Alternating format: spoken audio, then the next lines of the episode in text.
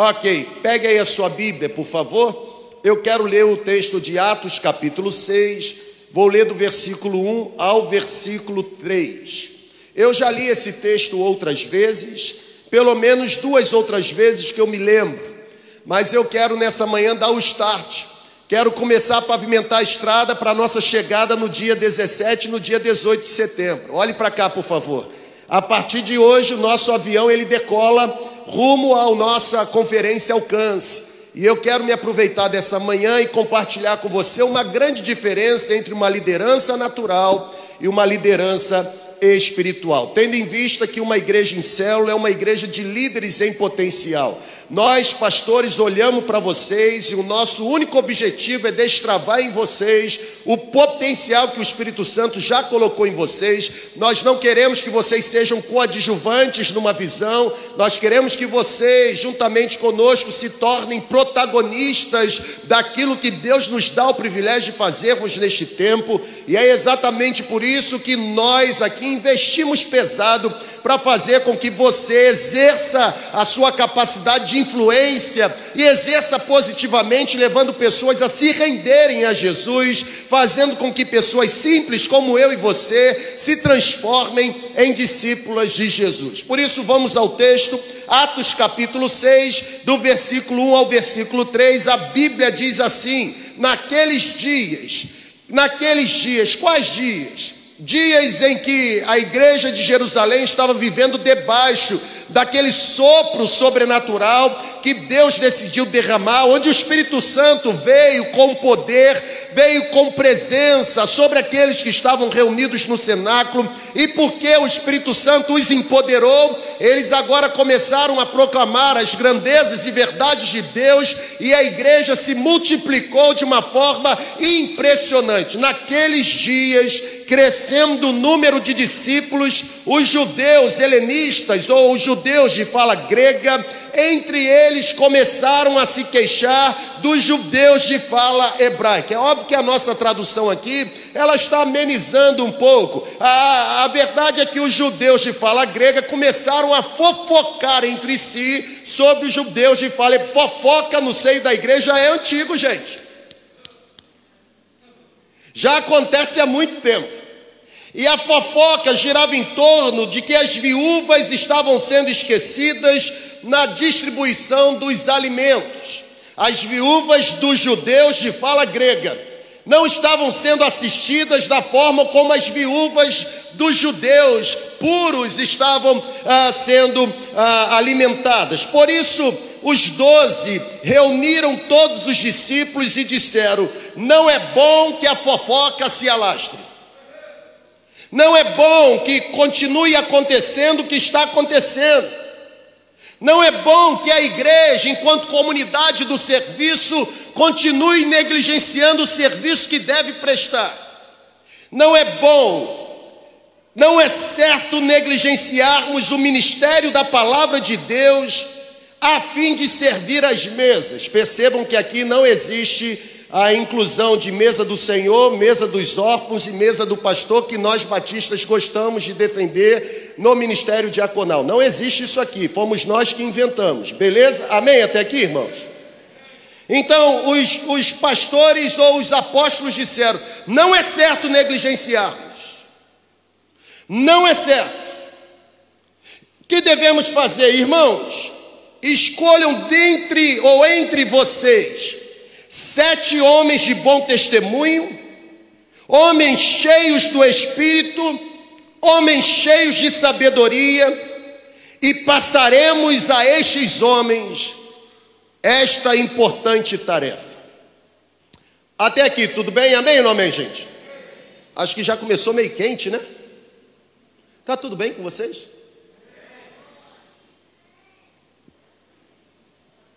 Tá bom.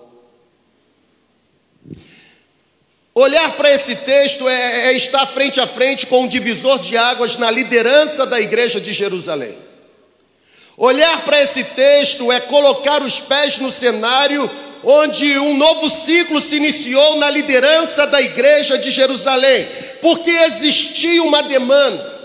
Porque existia uma demanda que precisava ser cuidada, ou seja, pessoas precisavam ser acudidas nas suas necessidades, porque existia uma demanda, a Bíblia diz que novos líderes foram nomeados para que a igreja continuasse avançando. É, é como eu disse aqui na leitura, embora este texto seja um texto por demais usado dentro da nossa eclesiologia batista para defendermos ou darmos base ao ministério diaconal, eu quero utilizar esse texto para distinguir com eficiência e eficácia, à luz da palavra, uma liderança natural de uma liderança espiritual. Sabe, gente, o mover do poder o mover da presença do Espírito Santo sobre aquela igreja de Jerusalém. Ô irmão, vai reagindo aí em nome de Jesus, irmão. Eu, eu fico meio acanhado quando vou em outras igrejas, sabe? Porque o povo é meio quietinho. Aí eu fico com vontade de correr logo para cá, porque vocês são meio barulhentos. Eu gosto de vocês assim.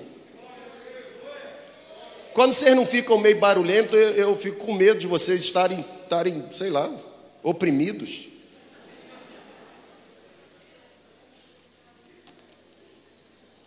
O mover da presença, o mover do, do poder da, do, do Espírito Santo sobre aqueles cristãos do primeiro século resultou em milhares de pessoas se convertendo. A Bíblia diz que numa pregação de Pedro, três mil pessoas, sem contar mulheres e crianças, se renderam, não por conta da eloquência de um pregador, mas por causa de um toque sobrenatural. Houve um crescimento exponencial. E porque a igreja cresceu exponencialmente? A Bíblia diz que também o trabalho aumentou, e o aumento do trabalho foi tão considerável que o aumento exigiu que os apóstolos criassem uma nova linha de pastoreio, ou seja, que os apóstolos agora colocassem na linha de pastoreio alguns homens para cuidarem de pobres, viúvas, pessoas que estavam sendo negligenciadas na distribuição diária dos alimentos. Esse é o contexto do texto. O que o texto não fala é especulação nossa. O que o texto está falando é que homens foram, de alguma forma, colocados na linha de frente do pastoreio para suprirem uma necessidade que existia. Qual era a necessidade daquele tempo? Atender pessoas que estavam sendo esquecidas na distribuição dos alimentos. Preste atenção numa coisa: os novos líderes daquela igreja de Jerusalém, e o padrão é o mesmo para as igrejas de hoje, os novos líderes deveriam ser selecionados com muito cuidado. Não era levado em consideração grau de parentesco nem sobrenome que trazia na sua identidade. Os novos líderes, eles deveriam ser é, selecionados de uma forma que os apóstolos especificaram o tipo de homem que deveria ser escolhido. Olha o que diz o versículo 3, está aí para você. Irmãos, escolham dentre vocês sete homens de boa reputação, homens cheios do Espírito, homens cheios de sabedoria e agora coloque esses homens como responsáveis por este importante serviço. Só aqui eu já teria base para distinguir uma liderança natural de uma liderança espiritual. Oi, irmão, estava contando as horas para chegar hoje de manhã.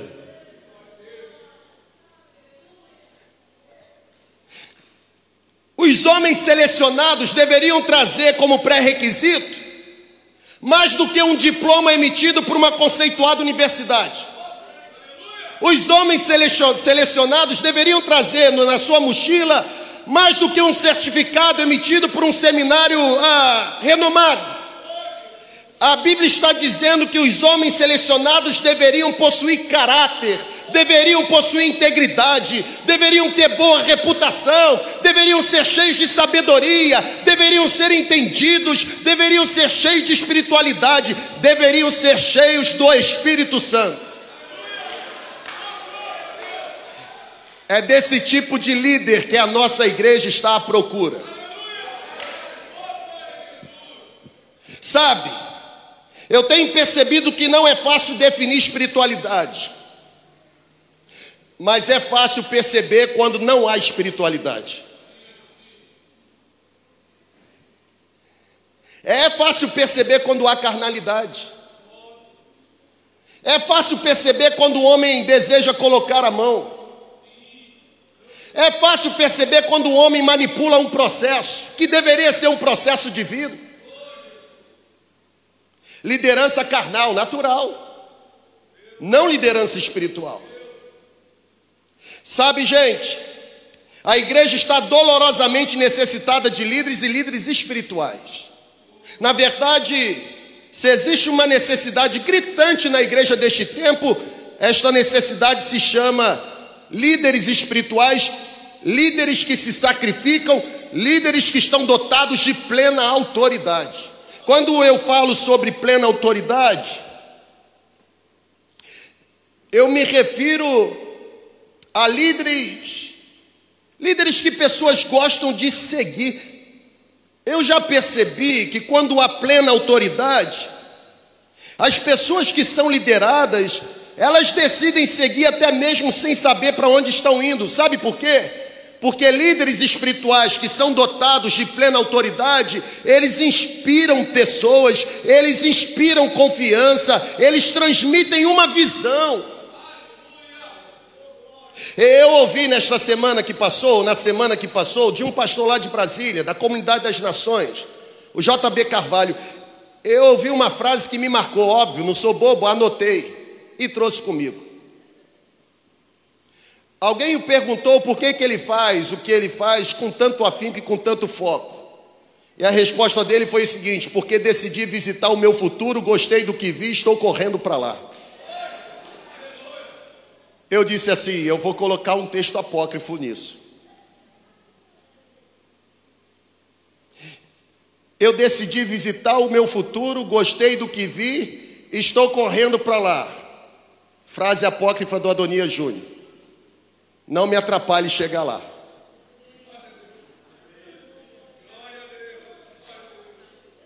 Não tente tirar os meus pés do, do alvo.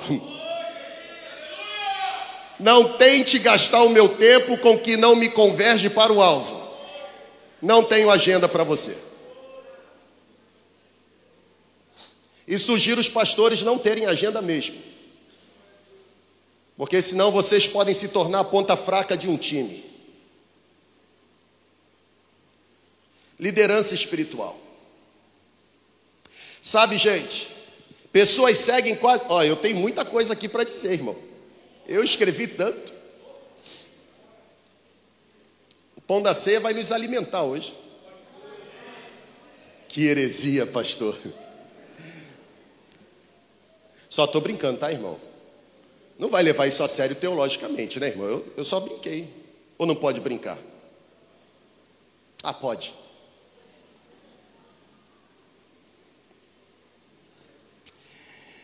Pessoas seguem quase sem questionar líderes espirituais. Vocês sabiam disso?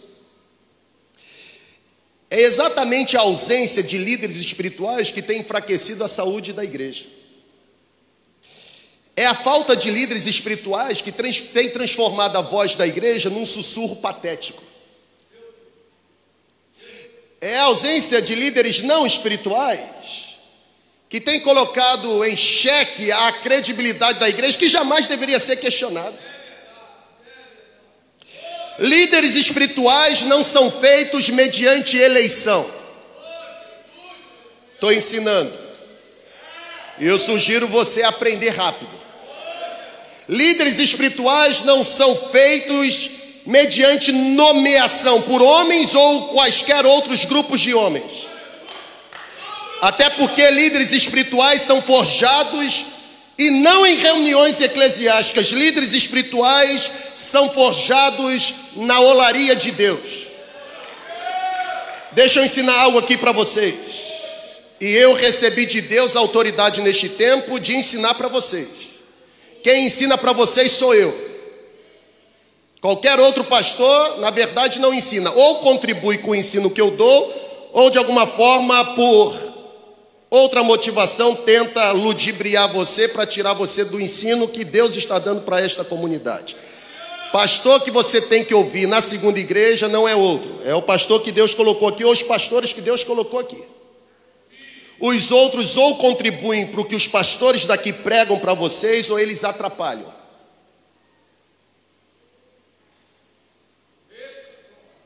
Porque a visão de Deus para esta comunidade está aqui, não está lá. Líderes não são forjados em reuniões eclesiásticas, até porque o simples fato de uma pessoa ocupar um cargo pode lhe conferir título, mas jamais liderança. Eu vou repetir, gente, isso é sério. Eu estou ensinando os irmãos. Eu estou falando de liderança espiritual. Em liderança espiritual não há politicagem. Líderes espirituais são forjados pelas mãos de Deus. Liderança espiritual é coisa do espírito, viu, Elisa?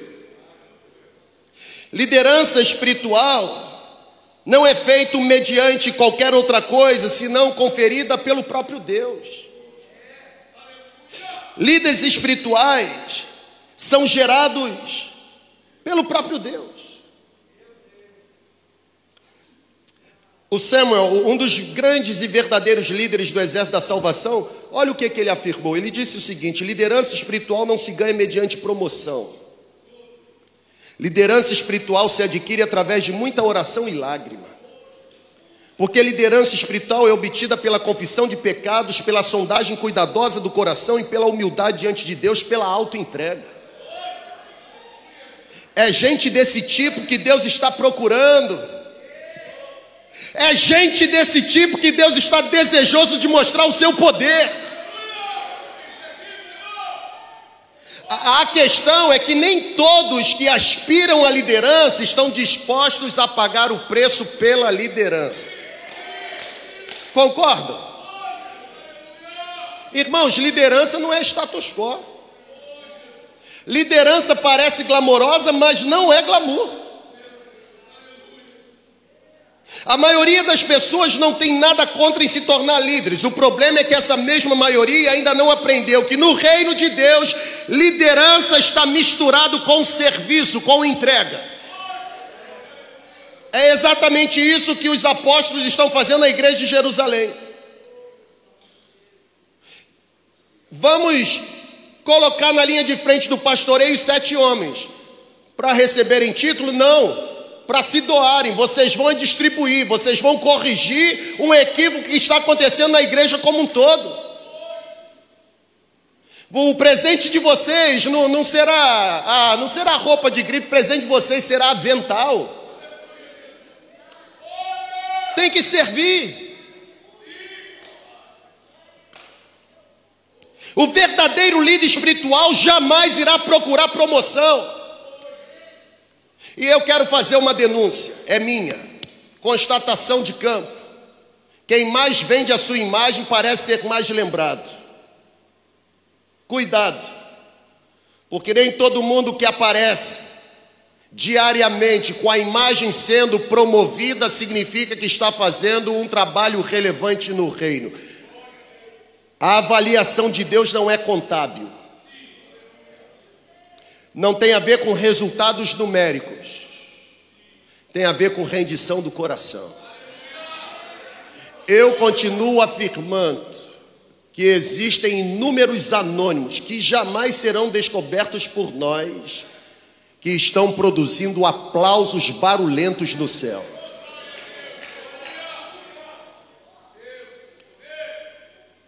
O verdadeiro líder espiritual, posso continuar, gente? O verdadeiro líder espiritual, eu estou na segunda folha de 15. O verdadeiro líder espiritual está infinitamente mais interessado no serviço que ele vai prestar do que no benefício que ele pode extrair.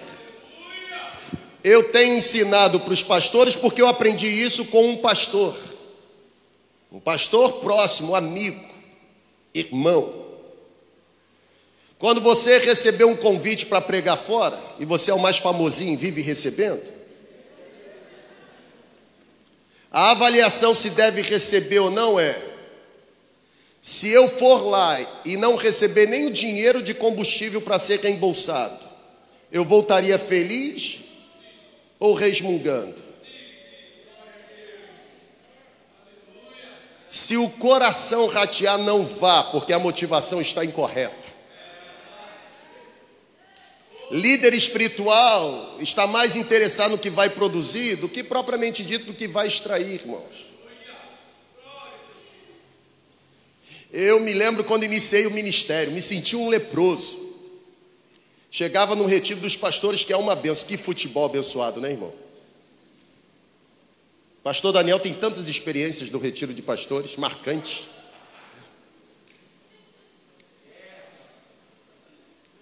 Assim, eu vou confessar, irmão. E é óbvio que eu não estou generalizando. Mas o sucesso do ministério pastoral, de imediato, já começava a ser mensurado pelo tipo de carro que você chegava no retiro.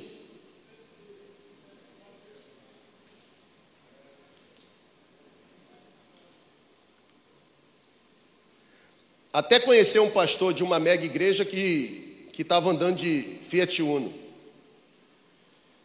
E aí eu, eu aprendi mesmo que o tipo de carro não define o ministério que eu sou. Eu estou ensinando vocês porque a segunda igreja é uma igreja em célula e todos vocês são vistos por nós como líderes em potencial. Nós desejamos que vocês se tornem líderes espirituais. Até você que é empresário está aqui. Você que tem debaixo de você, na sua empresa, na bênção que Deus te entregou, vários subordinados ou funcionários você precisa também ser um líder espiritual, porque não existe vida espiritual e vida secular. Onde você está, você é a representação máxima do caráter de Jesus. Se não é, precisa se tornar. Talvez o maior púlpito que você vai, ou o melhor púlpito que você vai ter na vida para pregar, não é aqui dentro de um auditório, é exatamente no seu ambiente de trabalho, sendo líder. Não apenas um chefe, mas um líder. Porque é possível ser chefe e jamais ser um líder.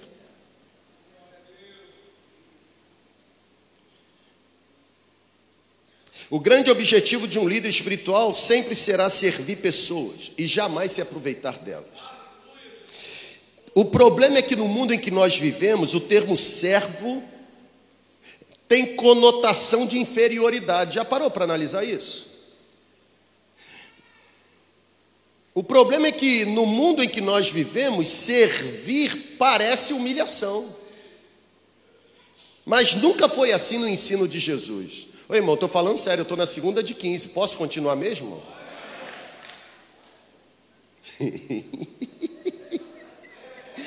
que legal! Vocês são uma bênção.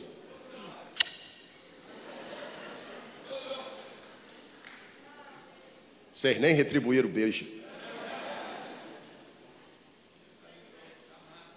Ah, é a máscara, é verdade. Cara de pau. No ensino de Jesus, servir sempre foi igualado à grandeza. O ideal de Jesus para o reino, ou para o seu reino, sempre foi edificar uma comunidade de pessoas que se serve, que se doa, que se dedica mutuamente. É exatamente o que o apóstolo Paulo afirmou em Gálatas 5,13, está aí na sua tela. Sejam antes servos uns dos outros pelo amor. Jesus sabia muito bem que esse conceito de servir jamais seria aceito no cenário onde homens e mulheres se mostram tão egoístas. O contraste entre liderança natural e liderança espiritual, o contraste entre a ideia mundana de liderança e o ensinamento de Jesus, esse contraste é colocado em foco e de forma aguda em Marcos capítulo 10, versículos 42 e 43 quando a mãe de dois discípulos Jesus se aproxima de Jesus. Ela pede que os seus filhos, um se assente à sua direita e o outro à sua esquerda. Observem o texto.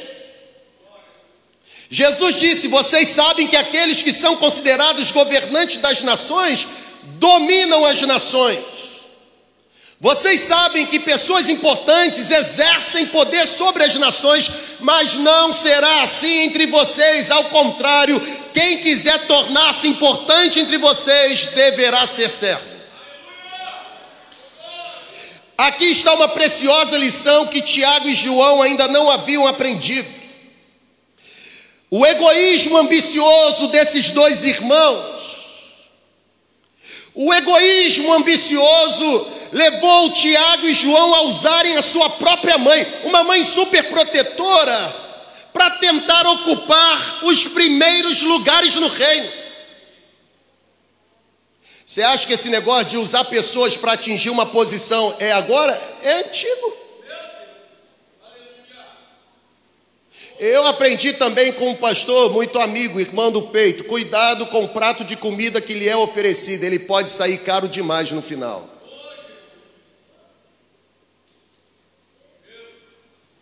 Comida atrai a gente, talvez seja por isso que alguém vendeu o seu direito de primogenitura para um prato de comida. Ah, não, eu, eu, então... Irmãos, alcance está chegando, irmãos. Nós vamos chegar em 230 células em nome de Jesus. Mas tem que ser células lideradas por líderes espirituais não líderes naturais, carnais. Jesus condenou. Jesus não compactuou com o comportamento de Tiago e João. Irmãos, olha para cá. Não deve haver intercessão para se ocupar bons cargos.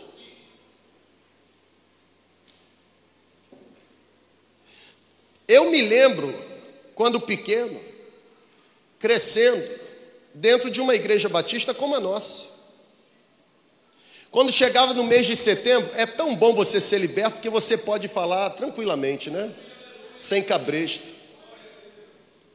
Chegava no mês de setembro, Clovinho, se, se nomeava na igreja, é do seu tempo, Emildo. Uma comissão chamada Comissão de Indicação de Nomes para a Diretoria do próximo ano. Modus operandi Batista. Aí começava a politicagem no seio da igreja. Por quê? Porque os mesmos queriam continuar concentrando o poder entre eles mesmos. Aí depois a gente fica colocando a culpa no diabo de que a igreja não rompe. O maior impedimento não é Satanás, se tornou nós mesmos. Não deve haver intercessão para se ocupar cargos e funções. Deus conhece o seu endereço, deixa ele te encontrar. Para que forçar a porta?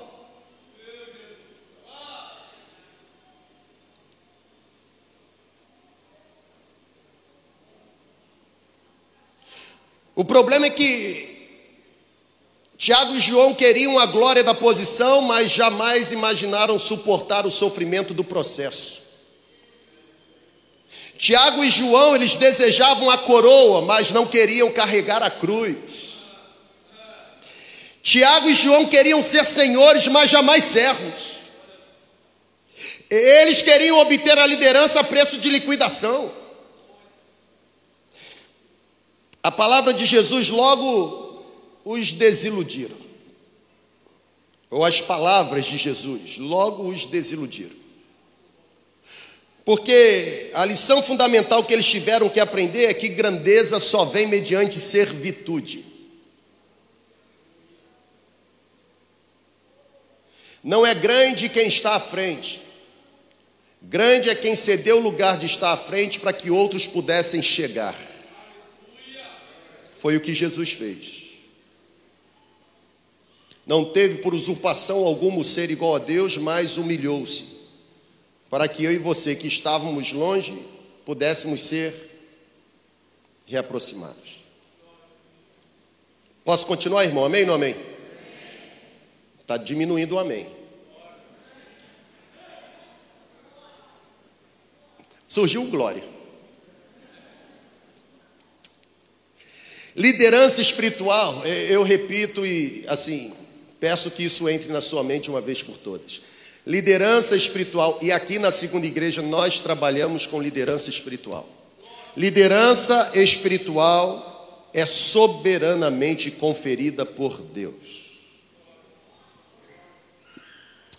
É Deus quem dá posições e funções às pessoas que Ele mesmo já separou. Me permita ser um pouco mais enfático aqui. E o objetivo é quebrar paradigma mesmo. Nenhum seminário,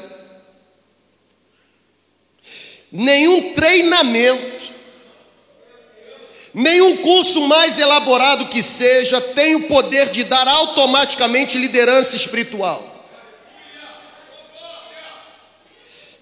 Pode contribuir para que você desenvolva bem a sua capacidade. Mas produção sem unção não produz efeito do céu. Tem gente que tem a técnica, mas não foi ungido para fazer é como o símbolo que soa.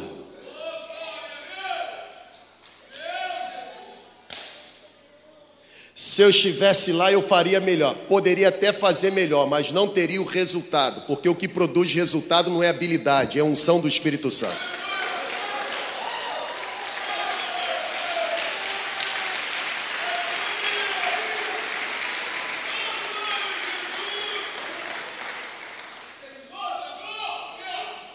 Está empolgado, hein, irmão?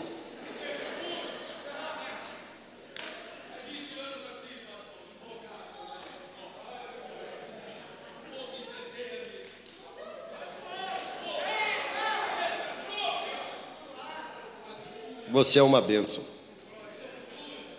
Quero apresentar alguns conceitos de liderança que mexem com os meus sentimentos. Está aí o primeiro do Lorde. Um líder militar e esse líder militar definiu a liderança como sendo a capacidade e o desejo de unir homens e mulheres num propósito comum. Para este líder militar, liderar é, de, é desenvolver caráter que inspira confiança. O general Charles Gordon perguntou certa vez a um velho líder chinês. E a pergunta foi: o que é liderança?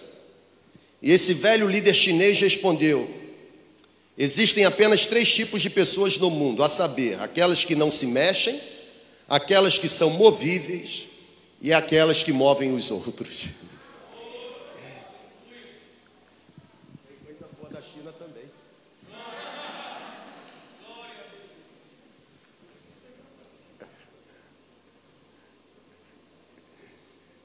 Luiz, se esse microfone captou o que eu disse, estou lascado.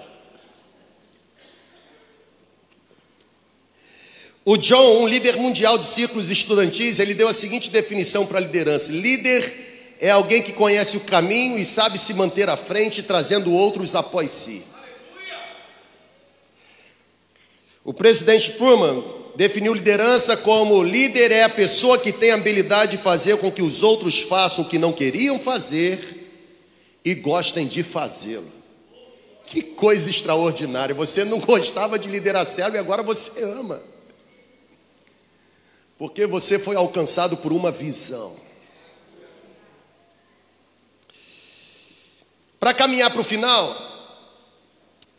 eu acho, eu quero apresentar a você um quadro, um quadro que vai deixar muito claro a diferença entre uma liderança natural e uma liderança espiritual, porque liderança natural e liderança espiritual possuem pontos em comum e não incomum. Mas também a liderança natural e liderança espiritual apresentam alguns aspectos em que se diferenciam totalmente. Exemplos. Na liderança natural, está aqui. A liderança natural é autoconfiante, se sente independente, enquanto a liderança espiritual confia em Deus. A liderança natural conhece os homens, mas a liderança espiritual conhece a Deus. A liderança natural torna as suas próprias toma as suas próprias decisões, baseadas nos seus achismos. Já a liderança espiritual procura a vontade de Deus. A liderança espiritual natural, ela é ambiciosa. Mas a liderança espiritual, ela é humilde. A liderança natural, ela se origina ou ela origina seus próprios métodos. Já a liderança espiritual encontra e segue os métodos de Deus. A liderança natural gosta de comandar os outros, enquanto a liderança espiritual dedica-se em obedecer a Deus. A liderança natural, ela é motivada por considerações pessoais, gosta de um elogio, um tapinho nas costas. Já a liderança espiritual é motivada pelo amor a Deus. Se eu não tenho tapa, mas lembro de que eu sou amado, isso me serve. A liderança natural é independente, já a liderança natural é dependente do poder de Deus. Eu não quero caminhar aqui, e todos os dias aqui está um criminoso confessando a sua culpa. Todos os dias eu luto comigo mesmo para não estar aqui, porque eu gostaria de estar aqui pela minha vaidade e vocês me empurram para estar aqui. É um perigo mesmo. E quando eu falo que vocês me empurram, não é porque vocês fazem de forma maldosa. É porque o carinho de vocês é tão intenso que a forma como vocês expressam, isso pode ser recebida por mim com uma outra motivação. Todas as terças-feiras, quando começamos a nossa reunião do time pastoral, eu jogo uma corda em todos eles e puxo para cá. Porque se a vaidade ganhar alimento para se reproduzir, nós deixamos de obter os resultados que estamos obtendo. Vamos concluir? Podem vir. Olhar para o texto é entender que, olha aqui, ó, nós só teremos êxito na obra de Deus. Preste atenção aqui, gente. Nós só teremos êxito na obra de Deus se existirem líderes na nossa comunidade com as seguintes características. Primeiro, dependência irrestrita. Segundo, aprovação completa. E terceiro, unção presente. Existiam várias pessoas na igreja de Jerusalém. Um aspecto importante, os apóstolos disseram: escolham entre vocês, não tem que buscar liderança de fora. O líder eficaz é aquele que consegue se reproduzir num novo líder. Não é buscando de fora que se obtém êxito. Na verdade, John Maxwell, um dos grandes especialistas da liderança, ele diz que se você diz que lidera, mas não tem ninguém te seguindo, na verdade você não está liderando, você está dando um passeio. Você está influenciando quem? Na verdade, a sua influência é positiva ou negativa? Porque nós podemos influenciar para o bem ou para o mal. Podemos influenciar edificando ou podemos influenciar amaldiçoando, derrubando, destruindo. Nós vamos chegar na conferência Alcance, a conferência central da nossa igreja, da nossa visão. Nós vamos celebrar os resultados, nós vamos orar pelos novos líderes que surgiram ao longo desse ciclo a conferência Alcance vai marcar o início de um novo ciclo de multiplicação, mais gente chegando, mais líderes sendo forjados.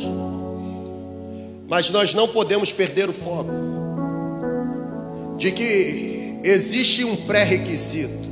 Líderes precisam ser selecionados, não por causa de capital de conhecimento, não por causa de poder intelectivo, não por causa de raça, cor, não por causa de parentesco, não por causa de politicagem Líderes precisam ser selecionados a partir do caráter.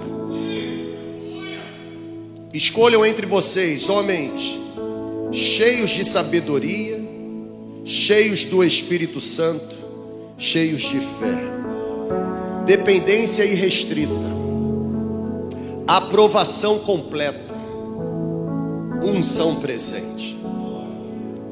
Líder que quer fazer carreira solo aqui não sobrevive. Se você tem projeto pessoal, construa seu projeto social pessoal fora da segunda igreja. Porque nós não vamos autorizar você a usar a segunda igreja como plataforma para autopromoção. Não vamos. Ela não é sua e nem é minha, ela é de Jesus. E das mãos dele você não vai arrancar. Segundo, aprovação completa. Não adianta meia dúzia de amigos falarem mal, falarem bem de você. Nós queremos ouvir testemunho a seu respeito de quem não convive perto de você. Porque quem convive perto, de repente, já está no tal aliançado e mente. É a tal da confraria. Aqui não. Unção presente. Tem que ter fogo do Espírito, irmão.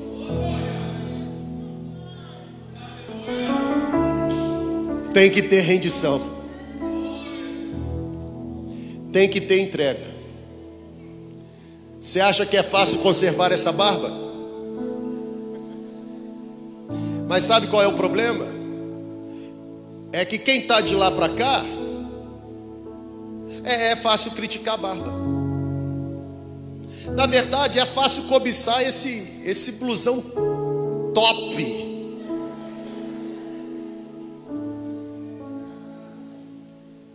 O Espírito está nos ensinando. Uma vez alguém lá em São Mateus tentou semear a semente do mal, porque isso acontece em todo lugar. E aí disse para mim assim, Mirinha: Eu não sei porque só o Bill toca guitarra na terceira igreja. Só que essas pessoas são covardes, elas não têm coragem de falar para quem elas deveriam falar. E tem pessoas que são bobas, que se permitem ser usadas como pessoas de recado. E aí eu procurei a pessoa e disse: Você quis saber por que, só o Bill toca guitarra na terceira igreja? Porque antes dele pegar na guitarra, ele pega na vassoura. Porque quando tem mutirão da limpeza, ele é o primeiro a chegar comigo e escolher qual banheiro vai limpar. Você nunca veio mutirão nenhum? Como é que você quer ter privilégio sem mostrar suas mãos calejadas pelo serviço?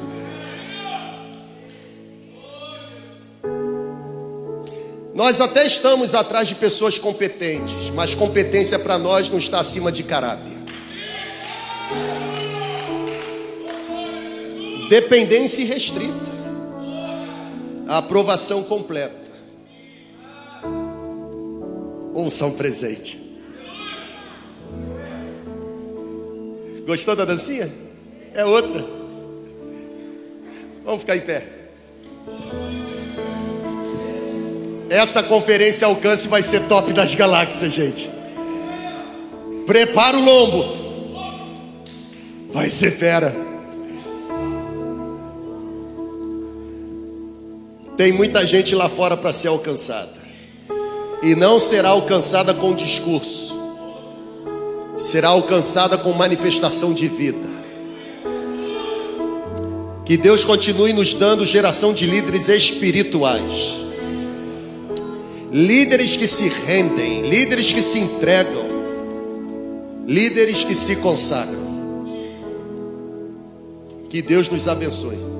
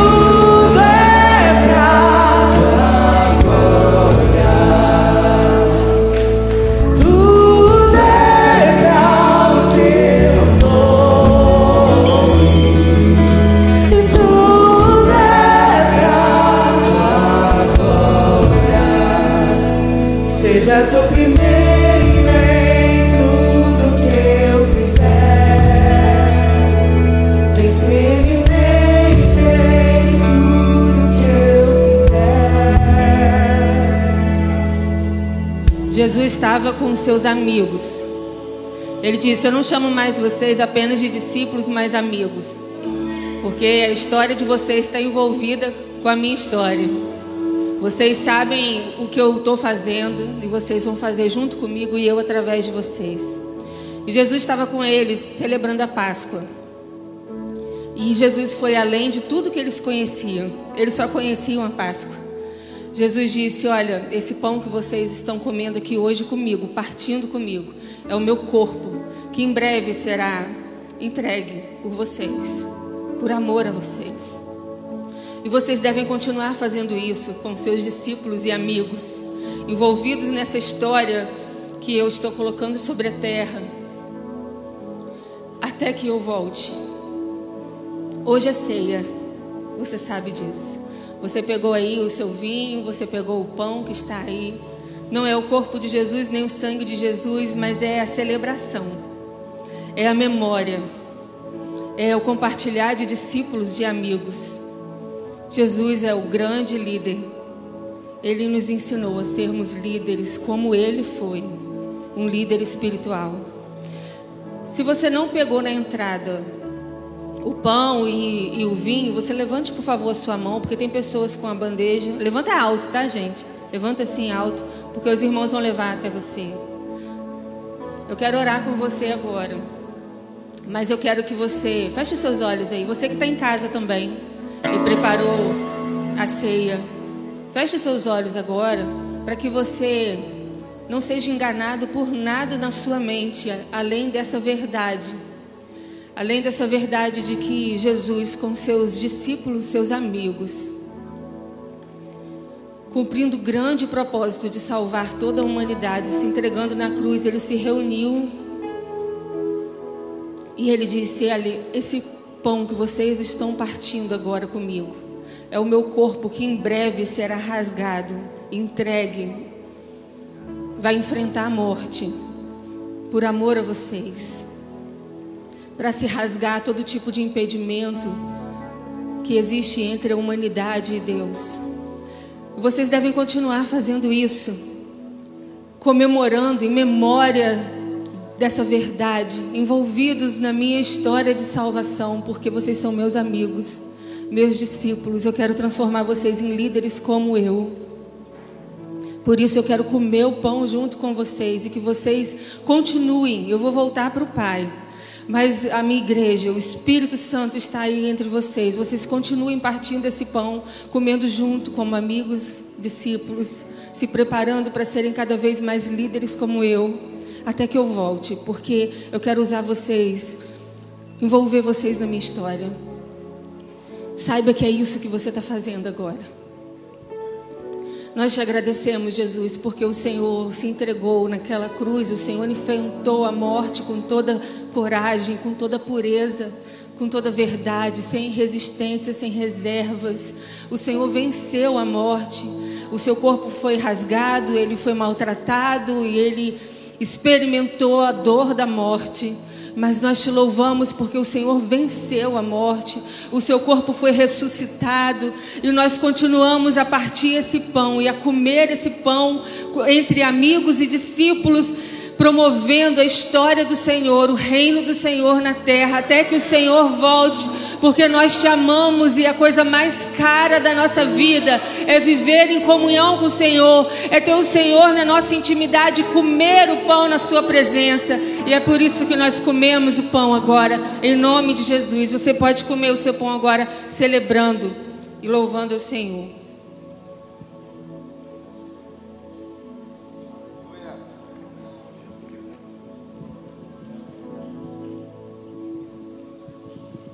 Meus irmãos, que manhã libertadora, que privilégio nós temos.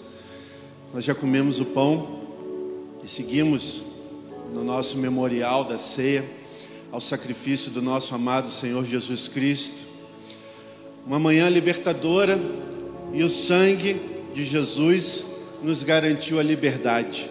Liberdade sobre todo investimento do pecado antes dele liberdade de todo investimento do pecado enquanto estando nele, e um dia nós seremos definitivamente libertos da presença do pecado quando formos para a glória morar com nosso Pai. Nós vamos tomar o cálice agora. Eu gostaria que você fizesse uma reflexão, porque nós estamos aqui por causa dele. nós permanecemos nesse lugar por causa dele, e nós herdaremos a vida eterna por causa dele. Sacrifício, o memorial desse sangue necessita ser vivo todos os dias na minha vida e na sua vida, honrando a ele, fazendo exatamente o que ele fez, entregando tudo, dando o seu melhor por mim e por você. E agora, na nossa missão de sermos Ele no mundo, temos que dar o nosso melhor todos os dias para Ele. E assim, igual Ele fez naquele momento com os seus apóstolos, nós vamos agora tomar o cálice. Eu gostaria de te convidar a orarmos antes. Deus, muito obrigado, muito obrigado pelo sangue do Teu Filho Jesus que nos libertou de todo jugo do pecado.